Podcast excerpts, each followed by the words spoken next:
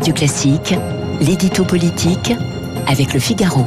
Va-t-on toucher le plafond de verre de la vaccination? On posera la question dans un instant au professeur Odile Launay qui est dans ce studio avec nous. Mais avant cela, l'édito politique. Bonjour Guillaume Tabar. Bonjour Dimitri. Premier tour ce week-end de quatre euh, élections législatives partielles. Est-ce qu'on peut tirer des conclusions politiques des résultats? Écoutez, de ces quatre partielles, la plus attendue était celle qui se déroulait dans le Pas-de-Calais, euh, où la ministre Brigitte Bourguignon tentait de garder son siège.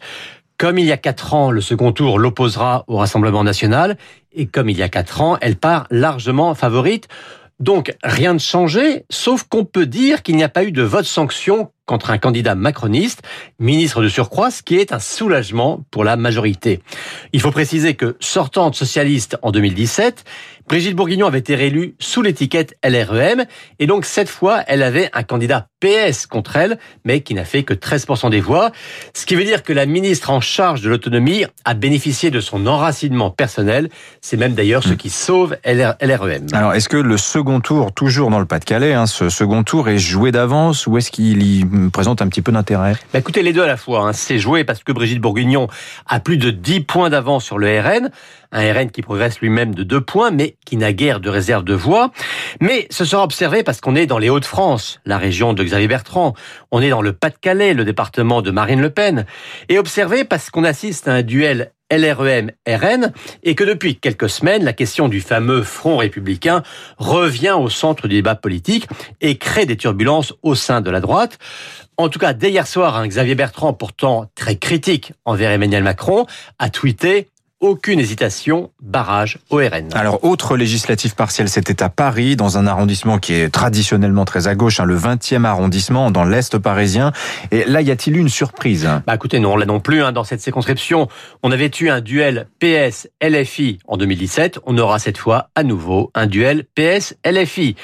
Euh, la candidate soutenue par Anne Hidalgo, hein, Lamia El Haraj, est arrivée 5 points devant la mélanchoniste Danielle Simonet.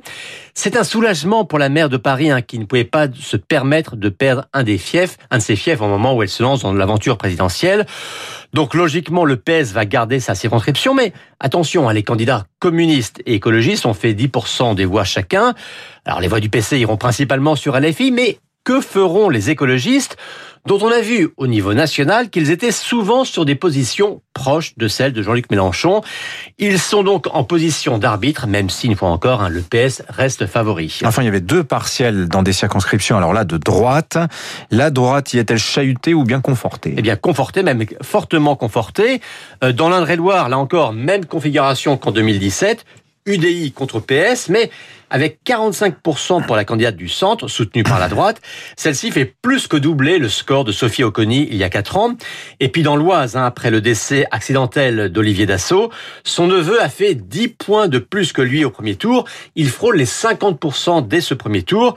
Et comme son oncle, donc, Victor Haber Dassault affrontera le, RN dimanche prochain, mais il peut être tout à fait tranquille. la vraie bataille, c'est donc au sein de la gauche, hein, dans le 20e arrondissement, si j'ai bien retenu votre décryptage. Merci Guillaume Tabar du Figaro. Dans un instant, restez avec nous. Question sur la vaccination avec le professeur Odile.